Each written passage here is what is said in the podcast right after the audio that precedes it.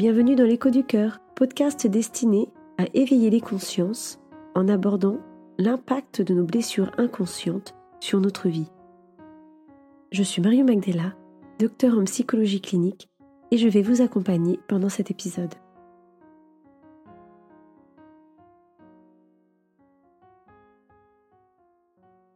Pourquoi y a-t-il autant de personnes qui rencontrent des difficultés liées à la sexualité? Parce que, entre les couples qui ont du mal à se connecter ensemble et qui s'imposent un rythme, comme si le fait de faire l'amour à un rythme régulier prouvait que le couple fonctionnait bien, comme s'il fallait performer, entre les personnes qui ont du mal à s'engager et multiplient les partenaires sexuels sur les réseaux sociaux, ou encore les personnes qui sont terrifiées par la rencontre intime avec un autre, ou d'autres encore qui ont décidé de renoncer à toute libido, coupées de tout désir et de tout plaisir, et sans oublier les applications qui favorisent les relations extra-conjugales et les sites pornographiques, qui représentent eux une sexualité complètement désincarnée d'amour et d'émotion. Entre toutes ces situations, à quel moment fait-on vraiment l'amour? Car si la sexualité est souvent technique, mentalisée ou réveille autant de frustration, de peur, de blocage, à quel moment laissons-nous exprimer l'amour dans la relation intime? À quel moment laissons-nous exprimer le lien de cœur à cœur, d'âme à âme, qui rend la sexualité si transcendante? Eh bien, c'est de cette sexualité-là que je voudrais aborder dans cet épisode. La question de la sexualité éveillée, plus consciente, afin de retrouver un sens à ce que nous nommons faire l'amour. Mais voilà, si le sujet est si complexe, c'est parce qu'il vient toucher parfois des blessures émotionnelles, ou des mémoires inconscientes, des croyances limitantes concernant le plaisir, le désir, la culpabilité, la peur ou la honte. Je suis moi-même surprise d'aborder ce thème avec vous parce que je ne l'avais pas réfléchi en avance. Comme les autres sujets, vous me direz, mais certains étaient plus évidents que d'autres pour moi. Là, je cherchais vraiment un lien avec le chakra sacré pour sensibiliser chacun d'entre vous sur l'importance des centres énergétiques de notre corps. Et après avoir fait un épisode sur le climat incestuel et les fausses couches, je me suis dit que je pourrais peut-être aborder une dimension plus spirituelle, notamment autour de la sexualité, d'où cet épisode. Et je voudrais explorer avec vous dans un premier temps les difficultés liées à la sexualité et tenter d'y apporter des éclairages. Puis d'aborder la question de la sexualité éveillée, c'est-à-dire plus en conscience, afin de vous proposer une manière différente d'appréhender la sexualité, celle qui nous a été transmise en tout cas de génération en génération, c'est-à-dire dans une énergie masculine, avec une action, c'est-à-dire un acte sexuel. Et enfin, je vous proposerai quelques exercices pour vous aider.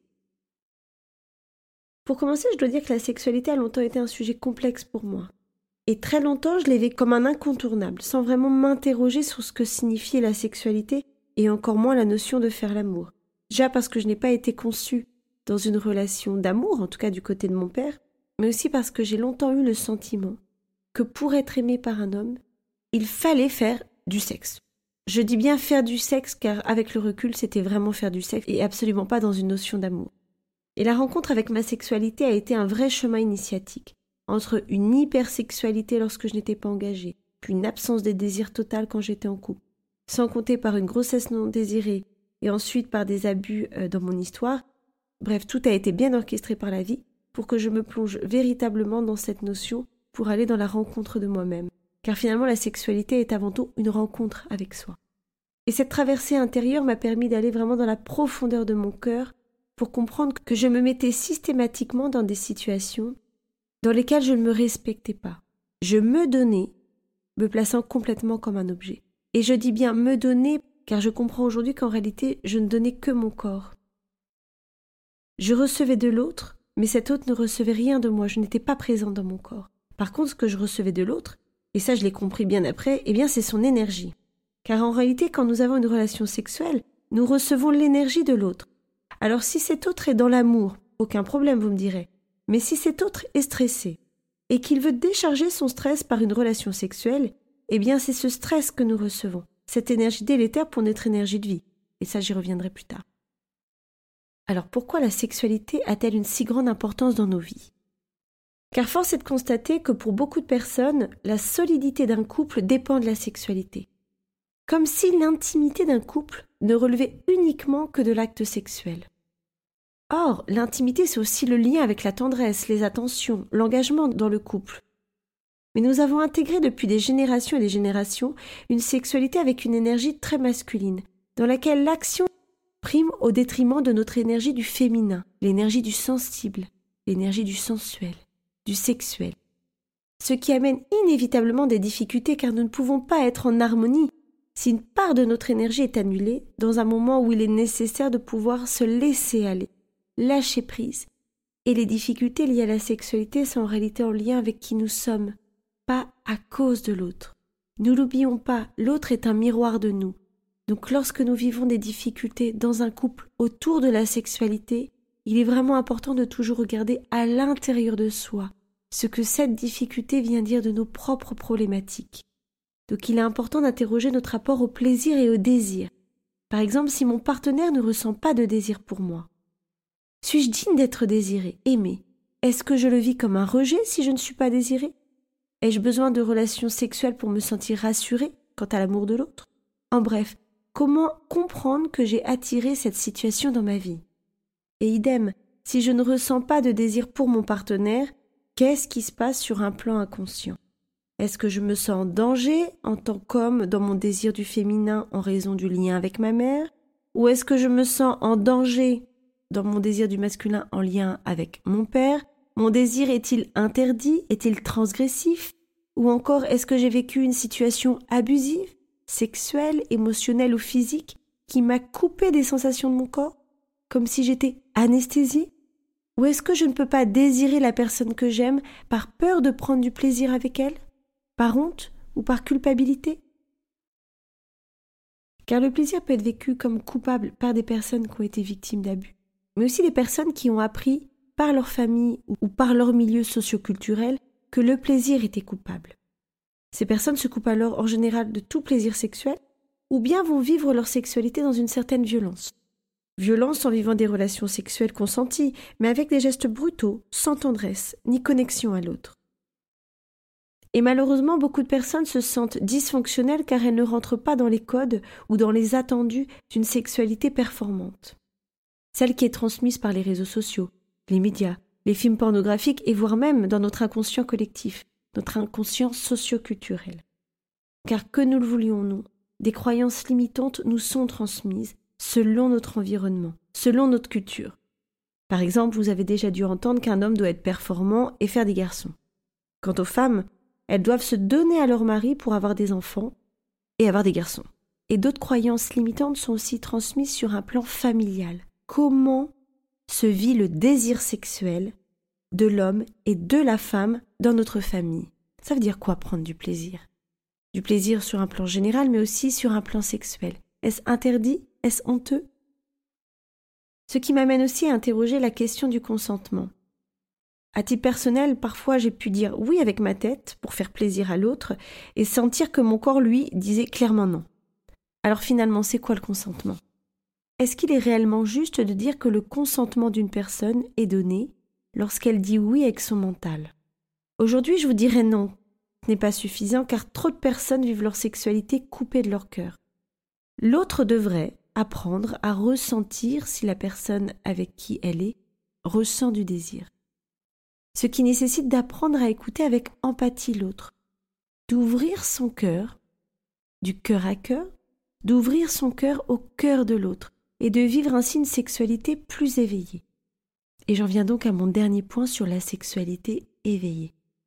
Comment aborder une sexualité avec plus de conscience, plus de profondeur, au-delà de l'acte sexuel ou au-delà des attentes sociétales?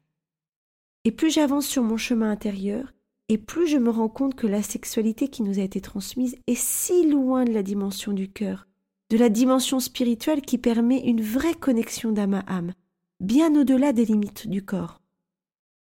La performance, le rythme, la durée, tout ça c'est de l'ordre de l'ego, alors que la sexualité ne devrait-elle pas être un chemin pour partager avec l'autre au-delà du plaisir des organes sexuels? Car en apprenant à relier nos cœurs à notre sexualité, l'énergie sexuelle va pouvoir s'étendre dans tout notre être, bien au-delà des frontières du corps, pour nous connecter à une dimension bien plus profonde, une dimension au-delà de notre espace-temps, une connexion où chaque partenaire ne fait plus qu'un, où les âmes sont reliées, confondues. Mais comment se passe la communion des énergies lorsque nous faisons l'amour? Si je prends l'exemple des relations hétérosexuelles, la femme va recevoir l'énergie du cœur de l'homme par le biais de son pénis qui la pénètre, et cette énergie va remonter vers le cœur de la femme, qui va rendre cette énergie du cœur par le biais de sa poitrine vers la poitrine de l'homme, qui va redescendre vers le pénis de l'homme, etc., etc. Et on voit que cette communion des énergies va permettre la connexion à une énergie universelle, dans laquelle notre énergie du féminin et l'énergie du masculin vont communier avec l'autre. Ce qui nécessite évidemment de prendre son temps pour se connecter à l'autre, d'entrer dans un état modifié de conscience pour pouvoir connecter l'énergie de l'autre, l'âme de l'autre, au-delà de notre mental. Et donc d'éveiller nos sens, en se touchant, en touchant le corps de l'autre, en sentant sa peau, en le regardant, en lui parlant avec douceur, en l'embrassant, et de laisser le plaisir grandir à l'aide de la respiration, une respiration consciente, profonde. Voyez bien que dans cette sexualité beaucoup plus consciente, ce n'est pas du tout la technique qui va nous guider, mais bien une part subtile de nous, notre âme, nos sens, notre connexion à l'autre. Alors évidemment, cela demande d'intégrer une autre manière d'être dans le lien à l'autre, mais aussi avec soi, car il s'agit aussi de se rencontrer à travers l'autre. Mais aussi de pouvoir se rencontrer soi-même en se donnant du plaisir, en se donnant de l'amour. Car si j'évoque ici la sexualité à deux, elle est aussi à interroger par nos temps de plaisir solo. Mais surtout, il est important de travailler sur ce qui empêche notre énergie du cœur de connecter notre sexualité et cela nécessite de faire évoluer les consciences sur ce sujet, auprès de l'homme, auprès de la femme, pour que chacun puisse comprendre l'importance de cet échange d'énergie pour cette rencontre intime. Car si la femme reçoit l'énergie d'amour de l'homme dans son vagin, eh ben elle reçoit aussi du coup son stress, ses angoisses si celui-ci est juste là pour pouvoir se décharger après une semaine difficile. Chaque partenaire doit donc prendre conscience de son impact sur l'énergie de vie de l'autre, et veiller avec empathie et respect à ce que le désir de l'autre soit ressenti dans son corps. De même, chacun est responsable de travailler sur ses propres blessures en lien avec la sexualité afin d'éviter de projeter sur l'autre ses propres difficultés et d'attendre de l'autre un changement, car les problèmes liés à la sexualité dans un couple ne sont qu'un symptôme, ils viennent juste dire quelque chose de beaucoup plus profond dans la vie de chaque partenaire. Vous voyez bien que d'aller vers cette sexualité éveillée est vraiment tout un chemin intérieur, car il est important d'abord de pouvoir se rencontrer soi-même, de rencontrer notre propre rapport avec l'amour et avec le plaisir, le plaisir charnel, pour pouvoir ensuite être dans la rencontre de l'autre, ce qui nécessite parfois tout un travail intérieur pour pouvoir se libérer. Alors comment favoriser cette sexualité éveillée dans notre vie? Premier exercice, je vous propose de poser vos croyances limitantes concernant la question du plaisir et du désir, d'interroger votre culpabilité dans la sexualité, notamment si vous avez des mémoires d'abus, que ce soit sur un plan familial ou sur un plan personnel. Et n'oubliez pas de poser aussi les croyances transmises par une religion si vous êtes aussi concerné. Puis d'interroger les croyances sur la place de l'homme et de la femme dans la relation intime. Qu'avez-vous appris? Y a-t-il une histoire de domination? Y a-t-il un lien avec se sentir homme, se sentir performant, se sentir masculin? Y a-t-il un lien avec le fait de devoir se soumettre à l'autre? De devoir s'interdire tout plaisir sexuel et ne pouvoir rencontrer l'autre que pour enfanter? Et pour aller plus loin, n'hésitez pas à couper le lien énergétique avec ces croyances en effectuant un travail de libération. Je vous propose généralement les petits bonhommes allumettes de Jacques Martel parce que je trouve cet exercice vraiment très efficace mais n'hésitez pas à faire un petit rituel en visualisation et jeter dans un grand puits toutes ces croyances, ou alors de pouvoir les poser et de les déchirer, de les mettre à la poubelle, en demandant à votre inconscient de pouvoir libérer ces croyances limitantes, car c'est vraiment l'intention qui compte et non pas la méthode. Deuxièmement, je vous propose d'apprendre à respirer dans votre ventre. Et je dis bien apprendre parce que nous sommes nombreux à être coupés de cette respiration. C'est-à-dire d'inspirer en laissant monter votre souffle du ventre vers le sommet de votre tête et d'expirer en laissant sortir l'air par votre bouche. Et je vous propose de faire régulièrement cet exercice seul, car cela va vous aider à libérer les angoisses ou les énergies bloquées dans votre corps. Puis, lorsque vous êtes avec votre partenaire, avant de vous rencontrer intimement, de commencer ce travail de respiration, pour que votre énergie de vie circule et pour que vous puissiez entrer peu à peu en état modifié de conscience. Si ça peut vous aider, vous pouvez aussi mettre une main sur le cœur de votre partenaire et que votre partenaire mette sa main sur votre cœur. Pour pouvoir vraiment vous connecter à lui pendant cet exercice de respiration. Et de laisser ensuite votre cœur vous guider vers la rencontre de l'autre, en mettant le mental de côté et en sentant ce qui est juste pour vous à ce moment-là. Et troisième exercice, de vous reconnecter à votre sensualité et d'éveiller ou de réveiller votre partie sensible. Pour cela, vous pouvez travailler sur vos centres énergétiques et notamment le chakra sacré, qui est situé en bas du ventre mais qu'on relie aussi avec le sacrum au niveau dorsal et qui permet à notre sensualité, à notre énergie sexuelle de bien circuler. Le problème, c'est que le chakra sacré peut être bloqué par la culpabilité, mais aussi lorsque nous avons des frustrations, des frustrations liées à des désirs profonds qui ne sont pas satisfaits. Certains mots du corps vont aussi montrer que le chakra sacré est bloqué. Je pense notamment aux problématiques de douleurs du ventre, les lombaires, les reins, la vessie, les douleurs menstruelles, les problèmes liés aux organes reproducteurs. Tout cela va montrer aussi qu'il y a un déséquilibre au niveau de votre centre énergétique. Alors comment libérer ce centre énergétique? Eh bien je vous propose une méditation de visualiser une boule orange qui tourne au niveau de votre bas-ventre pour vous aider à l'harmoniser.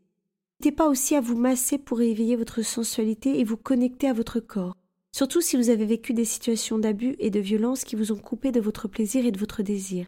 Vraiment de pouvoir réveiller cette sensualité en touchant votre corps, en donnant de la tendresse à votre corps. Et je propose vraiment de le faire en conscience. L'idée n'est pas forcément de se donner du plaisir en se caressant, mais d'être plutôt dans un contact conscient et de ressentir les endroits où vous êtes plus sensible, ou les endroits où vous êtes peut-être coupé, ou de sentir aussi des endroits où vous sentez une forme d'angoisse se réveiller au fur et à mesure où vous touchez la zone. Et lorsque vous sentez que certaines zones sont coupées, que certaines zones sont particulièrement sensibles, n'hésitez pas à respirer dans cette zone pour pouvoir envoyer de la lumière, envoyer du souffle dans cette zone pour pouvoir libérer l'énergie qui est bloquée. Et voilà pour cet épisode sur la sexualité éveillée. Alors évidemment, à entendre comme ça, ça peut paraître assez simple. En réalité, dans la pratique, ça demande vraiment tout un chemin avec son partenaire et surtout beaucoup de patience, beaucoup d'écoute et beaucoup d'amour envers soi-même et envers l'autre. Voilà, donc c'est la fin de ce treizième épisode de l'écho du cœur. Merci encore pour votre écoute attentive et surtout pour vos retours bienveillants. Je vous proposerai lors du prochain épisode une thématique autour du plexus solaire, car vous l'avez peut-être compris depuis l'épisode 12 sur l'attachement, mais je voudrais vous sensibiliser à l'importance de nos centres énergétiques qui permettent l'harmonisation entre notre corps, notre psyché et notre âme, et de percevoir que lorsque l'on parle de chakra, de centre énergétique, il ne s'agit pas seulement d'une dimension spirituelle, mais également d'une dimension matérielle, dans la mesure où les chakras vont avoir un impact sur notre émotionnel, sur nos mots physiques, mais aussi sur notre psyché. Voilà, vous savez tout. En tout cas, je vous dis à très bientôt pour un autre épisode et d'ici là, prenez bien soin de vous.